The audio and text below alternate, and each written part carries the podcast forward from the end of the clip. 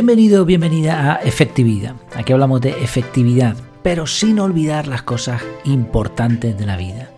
Queremos efectividad, pero también felicidad. Así que no hay que volverse loco en productividad y este tipo de cosas, sino buscar el equilibrio para disfrutar un poquito más de la vida. El episodio de hoy se titula Cuatro formas sencillas de llevar un control cualitativo del tiempo. Como casi todas las cosas, el tiempo se puede medir en cantidad o en calidad. Las cantidades son fáciles de medir, minutos, horas, semanas, pues nada, con un cronómetro, con un reloj, lo consigues medir rápidamente. Pero, ¿qué hay de la calidad de tu tiempo? ¿Consideras que es un tiempo valioso, rentable o es un tiempo perdido? En este episodio vamos a ver cuatro maneras muy sencillas de medir la calidad del tiempo. Pero en primer lugar vamos a, responder una pregunta. ¿Por qué deberías medir la calidad de tu tiempo? Bueno, cuando tienes pocos años de vida, la calidad del tiempo no te importa demasiado. Curiosamente suele ser tiempo de mucha calidad. Los días son intensos, se generan recuerdos agradables que perdurarán toda la vida. Nuestros primeros años suelen estar llenos de vida. Y no los calculamos, ¿no? Sencillamente vivimos y ya está. Pero después vienen las responsabilidades, que si las tareas en el colegio, el instituto, la universidad, el trabajo, la casa, el coche, la familia, solo de, recordarlo te entran nervios. Y sin darnos cuenta, caemos en una espiral sin control en donde el tiempo pasa rápido y la vida se esfuma. ¿Cuánto pagaríamos por volver a tener esa libertad que teníamos cuando éramos niños, verdad? Y nada, y sin darnos cuenta llega la mediana edad. Cuando parece que lo tienes todo controlado, que las cosas van bien, te das cuenta de que comienza la cuesta abajo. ¿Cómo vas a tomarte los próximos años? Y ahora viene la pregunta, ¿qué calidad tiene mi tiempo? Empezamos a darle mucho más valor a los minutos y las horas y ya no nos hace tanta gracia que se vayan en balde, sin control. Eh, no sé si te has sentido identificado con esta forma de pensar, yo creo que, todo el mundo más o menos antes o después reflexiona en esto y inevitablemente. ¿no? Eh, como dice una frase famosa, no midas tus años de vida, sino la vida de tus años. Por eso es tan importante medir la calidad del tiempo. Ahora bien, ¿cómo hacerlo de forma efectiva? Pues vamos allá con esas cuatro maneras. La primera, las sensaciones. Esto es subjetivo y a la vez muy sencillo, pero también es muy profundo. La idea es reservar un par de horas de tu tiempo, irte a un sitio tranquilo, sin móvil, sin interferencias, y hacernos una sola pregunta. ¿Qué calidad tiene mi vida? Una sola pregunta. Tu mente va a querer escapar, va a querer escapar de ahí, no, no se va a querer enfrentar a la realidad, a investigar, a mirar adentro. No se lo permita. Vuelve una y otra vez a la pregunta. ¿Qué calidad tiene mi vida? Sin juicio, sin enfado, simplemente medir tu tiempo, tus sensaciones sobre tu tiempo. Cuando lo tengas claro, anota las respuestas, toma decisiones y llévalas a cabo. Una segunda manera de medir la calidad del tiempo, el diario.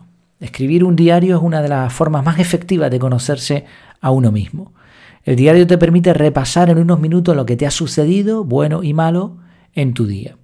Y al escribir forzamos a nuestro cerebro, que piensa en términos figurados, en términos visuales, a trasladar esas ideas de un modo más pragmático. Y ese proceso logra fijar los recuerdos y nos permite ver la calidad de nuestros días. Si además de forma periódica repasamos el diario, podremos percibir todavía con, más eh, campo de visión, con más amplitud, cómo se está yendo nuestro tiempo. Por cierto, si quieres una forma sencilla de escribir un diario personal, hablamos de, eso en otro episodio, hablamos de cómo crear un diario personal con un sistema sencillo y potente. Y ahí eh, te recomendaba utilizar un canal privado de Telegram para ti. O sea, guardar ahí en ese canal tu diario. Puedes meter fotos, texto, enlaces, lo que quieras. Creo que es sencillo y súper potente.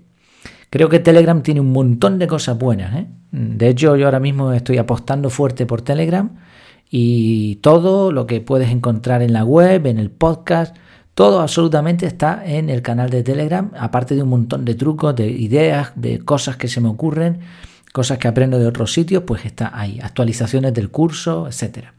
Te animo a, apuntarte, a suscribirte al canal de Telegram y echarle por lo menos un ojo. Bueno, como decimos el diario, sea en Telegram o sea donde quieras. Tercera forma de medir la calidad del tiempo, la lista de objetivos cumplidos. Esto es también bastante sencillo. Se trata de crear un listado de los objetivos que nos gustaría lograr de aquí a X tiempo, de aquí a un mes, de aquí a un año, lo que sea. Una vez pasado ese tiempo, rescatamos la lista y verificamos qué tal nos ha ido. Evidentemente, si hemos cumplido con nuestros objetivos, pues ha sido un tiempo de calidad. Pero si no, pues probablemente se nos ha ido tiempo sin conseguir lo que queríamos y por lo tanto de baja calidad. Si no queremos sufrir una decepción, es mejor que nos marquemos objetivos tipo SMART o que utilicemos técnicas para tener más posibilidades. O sea, no simplemente tener un objetivo, ah, pues me gustaría escalar el Everest. Vale, pero ¿cómo lo vas a hacer? Entonces, objetivos que se puedan cumplir, que sean medibles, que sean accionables, etc.